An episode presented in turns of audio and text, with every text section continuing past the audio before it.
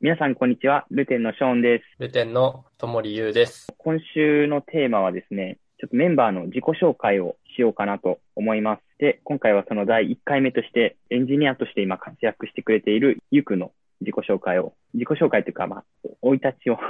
進めていきたいと思います。じゃあね、最初に簡単な紹介をお願いします。はい。まあ、まず、今現在はルテンで、まあ、太一と二人でエンジニアリングを全般的にやっています。で、生まれと出身は沖縄の本島の方で、で、小中は公立の小中通って、そこから高校受験して、なんか一応県では進学校って言われてるようなところに頑張って勉強して入ったみたいな、そんな感じです。で、高校では、あの、バンド活動してたりして、あの、ライブ開催して自分たちでライブしたりとか、あと、ギター練習したりとかよくしてました。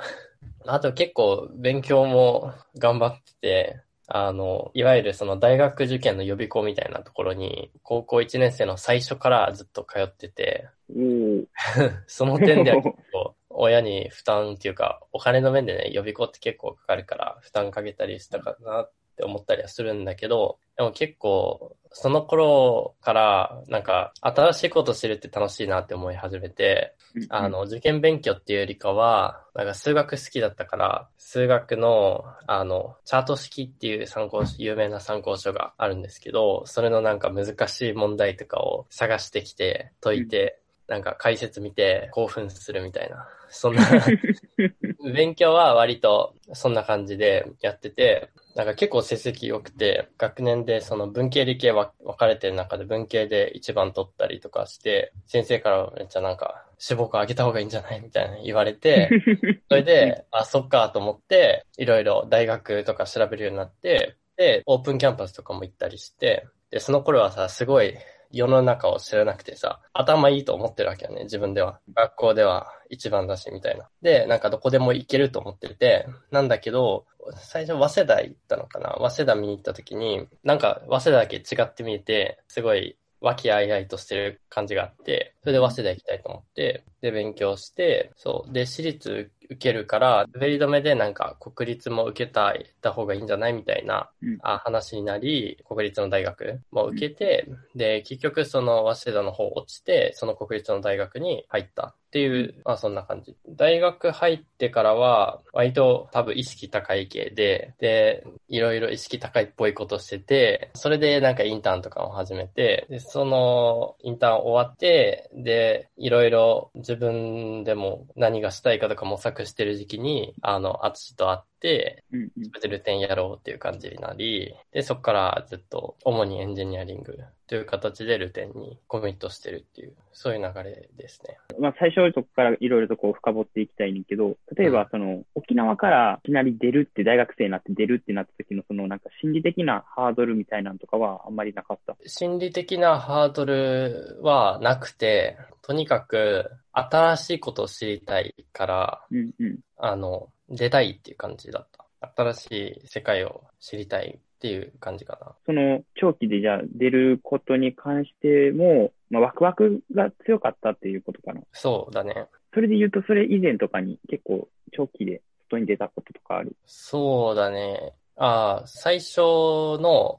あの、外に出るっていう体験が、中学校2年生の時に、えっと、アメリカのカリフォルニアにホームステイしたことがあって、で、やっぱその経験で、結構もっと外の世界知りたいって思った気がする。ちなみにカリフォルニアのどこ？カリフォルニアの、あの、サクラメントっていう、もう詳しく覚えてないんだけど、多分ロサンゼルスとかに割と近いのかな。サクラメントって名前だけ聞いたことあるぐらいの？ちょっと郊外の街で、まあ治安はそんな悪くないっていうところで、ホームステイしてた。どのくらいいたん？えっと、1ヶ月ぐらい。あ結構まあ長いね。そこではその学校に通ったりとか、なんかな？えっとね、なんか日本から、えっと、ホームステイするプログラムがあって、40人ぐらいだったかな、が一緒にアメリカ行って、で、そこから、あの、ホームステイ先でみんなバラバラに分かれるんだけど、あの、毎朝、ホームステイ先のホストの人に学校まで送ってもらって、その日本人の一緒に来たプログラムの生徒たちなるほど。と一緒になんかいろいろ勉強するみたいな。勉強したりとか、どっか見学しに行ったりとか、で、そういう。なるほどね。大学生とかでもさ、俺もその留学行って、英語とか結構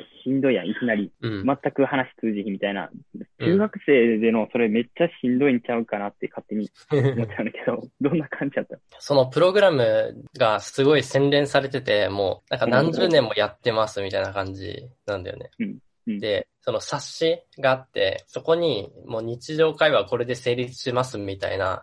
なんか500フレーズぐらいあって、それ覚えて自動で返す機械みたいになってるんだけど、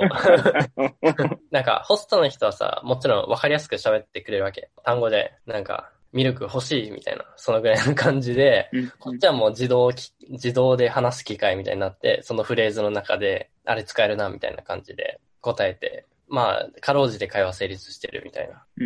うん。そういう状態だった。なるほどね。うん確かにわかる。Can I have だけでなんか8割ぐらい会話成り立つうっていうのは俺結構思った。なるほど。他にも留学とかあるどっか海外行った経験とかは？海外行った経験はそんなないんだけど、あ高校の修学旅行がシンガポールだったんだけど、おお。なんか、これ言ったら多分沖縄の人はあの高校かって分かっちゃうと思うんだけど、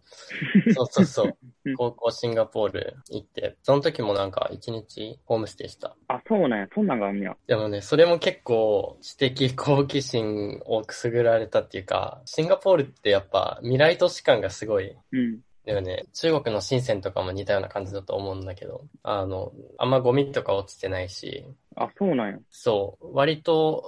あの、治安もいいし、国としての、あの、政治制度とか、経済状況で、なんかこんなにも街並みとか違うんだっていうのは結構衝撃だった？うん。なるほど。そのシンガポールって俺ちょっとなんかあんまイメージわかんくて、ああいう発展都市とかって何かしらやばいから頑張らないといけなくて発展してるみたいな説みたいなのが前あって、シンガポールとかやったらなんかマレーシアから生活費の半分ぐらい依存してるからみたいな。シンガポールでもで、資源が何もないんだよね。もともとうん。だから、あそこ多分、社会主義かなんかだと思うんだけど、あの、結構全体主義っぽく、国としてのこの産業を鍛えるぞっていうのを決めて、全力でみんなで集中して、労働力突っ込んでやるみたいな、あの、感じなんだけど、産業としては貿易、あの、地理的に優位な場所にあるから、その貿易とか、多分金融とかもあるんじゃないかな。そんな感じで、あの、資源ないなりの政治とか経済で頑張ってるなるほど国だ。ね。その4、5年前とかでそんな感じやねんな。うん。ありがとうございます。じゃあね、あとはまあ大学で理系的なところがやったけど、文系に行った理由みたいなから、ちょっと大学の話とか。そうだね。あんまり働きたくないなって思ってて、高校の時から。受験ってさ、終わらない、なんかラットレースに巻き込まれてる感覚がすごいうんあって、その周りもめっちゃ勉強してるし、あの、自分もそれに負けじと勉強するし、で、この戦いって別に大学入っても終わらないだろうなっていう思いがすごくあって、で一方で、その、俺の父とか、その親戚の人で、結構自営業とか、あと経営者やってる人多くて、ああと農業とかね、農業もまあ自営業の一つだと思うんだけど、うん。なんかすごい自由なのよ。あの、日曜日働いて水曜日休みにして、ショッピングセンター行ってもなんか空いてるからいいよね、みたいな。なんかそういう思考があって、これはその、こっちの方向に行った方が仕事してる気にならないんじゃないかと思って。その、おお金は稼げてるけど、なんかその、強制的に何かさせられるっていうこともないし、だから、まあそっちの方向がいいかなと思って、そうすると、やっぱ経営学部とか、なんか経済学部とか進んで、自分でなんか授業やったりとか、まあそういうのがいいかなと思って、経営学部に進学した。ということは、もともとその、なんていうの、独立したいみたいなんとかはあったってことやね。そうそうそう。で、大学入ってもさ、その意識は消えなくて、割と意識高い方だったから、なんかよくさ、すごく安易な引っかかり方をするんだけど、なんかブログで稼げますとかさ、あるじゃん。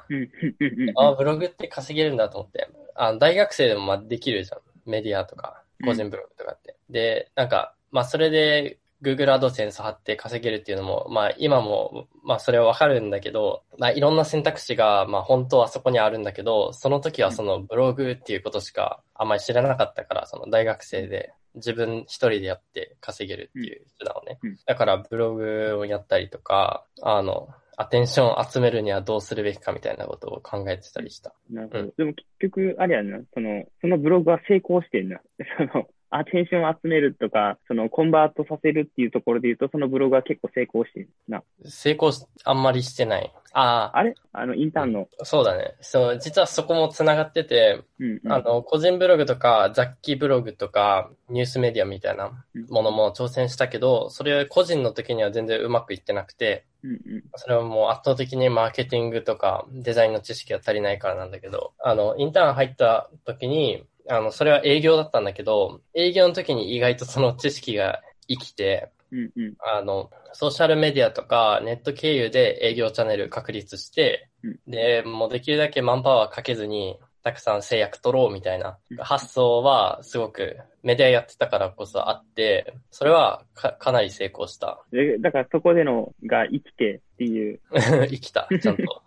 この分かりやすい引っかかり方をしたけど、ちゃんと生きた。それってさ、そのもともとそのインターンはそうすることを、それをするっていうのを分かってて行ったんか、たまたま行った先で、じゃあ、とりあえず集客してってなって、これ使えるんじゃないかって言ってやったのか、どっちなんかな。うん。最初は、その営業職だったのね。なんか新しい事業を立ち上げるタイミングで、うん、代表が2人いて、そこにインターン生が最初、多分3人ぐらいだったかな。3人ぐらい入っていって、インターン生は全員営業部隊で、あの、まあ、よくある話なんだけど、その、で、もう施策とかも全部任せますみたいなっていう内容で、まあ、その時にブログやってたことが生きるって思わなかったけど、なんか、その、とりあえず個人で頑張ってもできないってことが自分の中では結論としてあったから、とりあえず組織に入ってみようっていう気持ちで行って、で、施策を考えてる時に、やっぱメディアの知識が結構生きた。その時に初めてリンクしたっていう感じかな。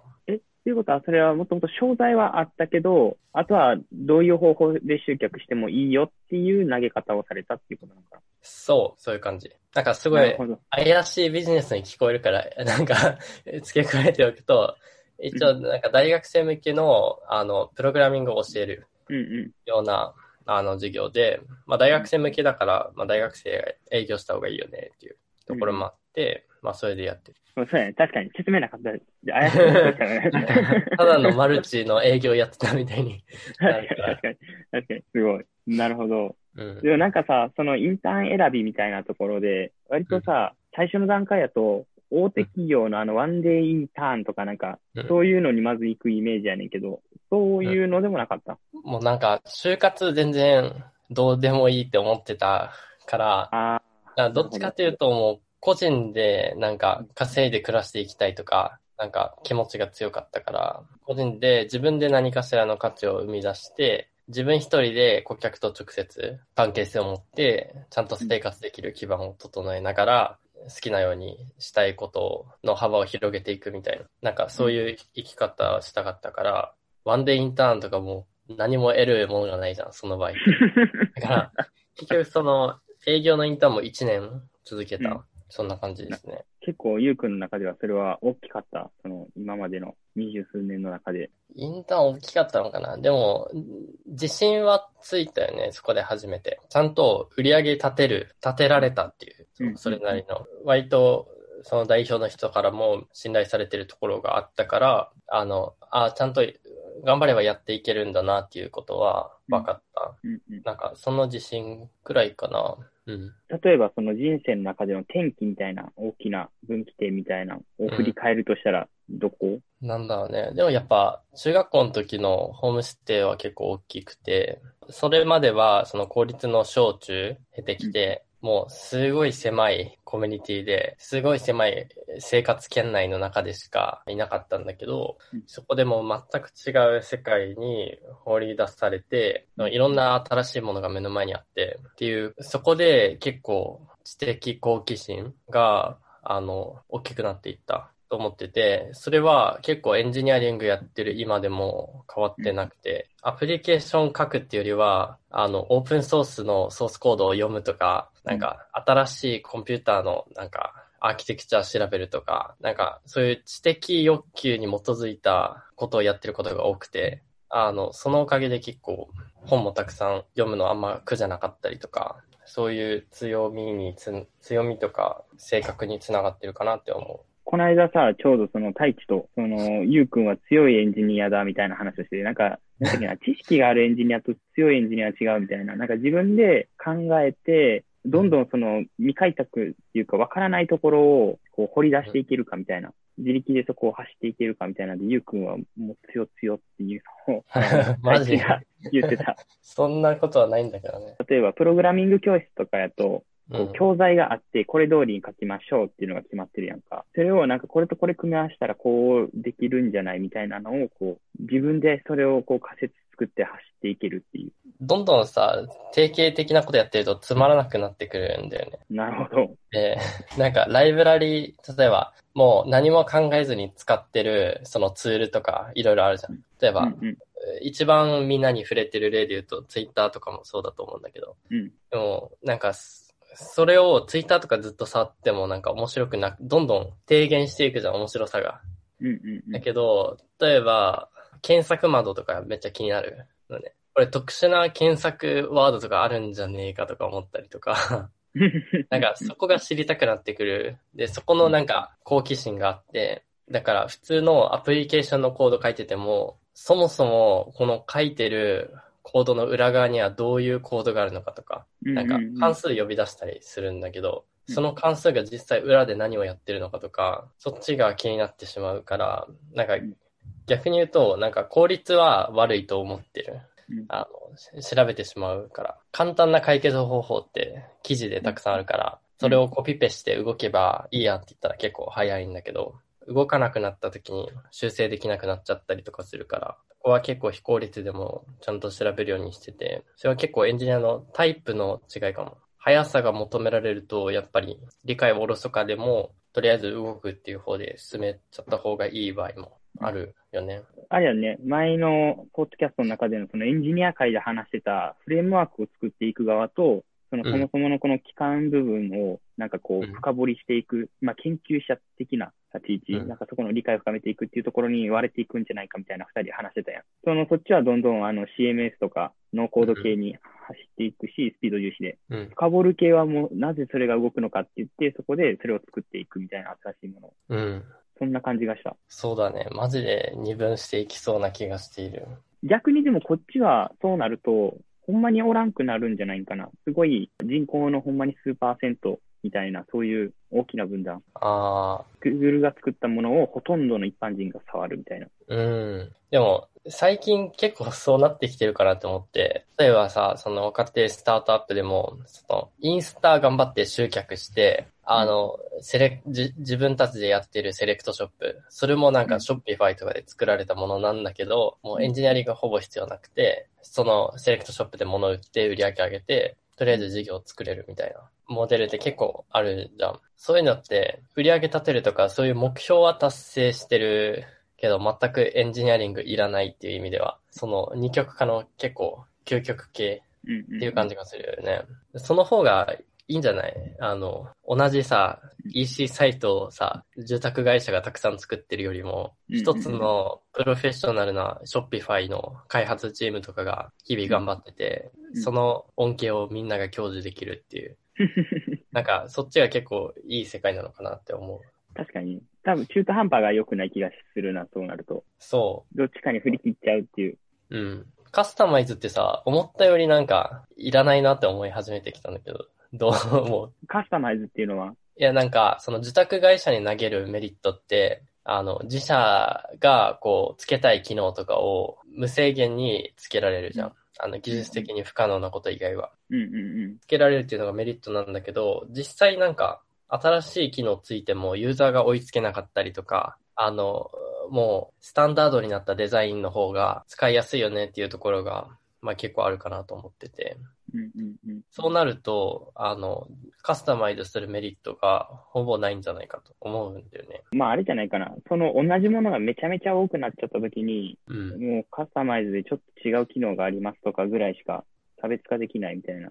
確かに。なんか大体のサービスって結局差別化って究極なくて、うん。あんま使わんものやから、あの、うんそのスタンダードのカスタマイズとしてどこにもなくて、だからそれをそういう自宅とかの会社がコストって作るっていう感じなんかなって。でもそれがなんか一般的に流行ってくるようになったら結局カスタマイズできてみんな使うようになってみたいな。一緒だから、ね。なんか最終、そう、コミュニティですっていうぐらいしか多分差別化って最後できひんのかなっていう。うん、確かに。えーそれとあれよね、組織プロセスっていうか、その組織のうんうんスピード感とか強さで、例えばその他の競合より早くスタンダードに追いつくとか、うんうん。なんか新しい事業のスタンダードをめっちゃ早く作れるとか、そっちの方がうんうん事業としての、あ組織としての強さなのかなと思ったりもする。確かにね。はい。次、進めていくんやけど、うん。今後、そのまあ、経営できて、でも結構今、職種としてはエンジニアとしてメインでやってくれてて、で、ゆうくん自身も、その数学の難しい問題解くとか、自分で、これなんでこうなってるんだろうっていうのを解いていくのが好きっていうところやねんけど、うん今後、どうなっていきたいかみたいな。かっこ、やっこ野望も含むみたいな。ああ、なるほど、なるほど。やっぱり、その、自立した経済圏を自分がコントロールできる範囲で作りたいっていうのはずっと思ってることで、だから、ルテンを持続可能にして、みんなが幸せに価値を生み出して、で、それに対する対価もしっかりいただいて、ちゃんと事業が回っていくっていう。この状態を作るっていうのが、まあ結構、大学入学入った時からの目標だったから、それはやりたい。で、知的好奇心を満たすっていうところも結構自分の中で大きくて、そこは境界線が結構テーマで、哲学とテクノロジーとか、哲学とアートとか、アートとテクノロジーとか、そういう境界線に対するその好奇心がすごいあって、あの、もともと音楽やってて、で、エンジニアリング始めて、で、そうするとそのリンクをしたくなってくるわけよね。うんうんなんか、その、コンピューター使って自分が好きな音楽とか作れないかとか、うんそういうことにすごく興味があるから、あの、そっちの作品作ったりするところは、まあ会社とは別に個人でもやっていきたいなと思っていて、まあ野望としては、今のような生活が一生続く。サステイナブルないい状態でずっと続くっていう。で、自分も作品作りたい時に一人で作り始めることができるし、それにかける時間もある程度は避けて、ちゃんと別、別軸で授業もちゃんと回ってるみたいな。なんか、それが死ぬまで続いたらめっちゃ幸せだなって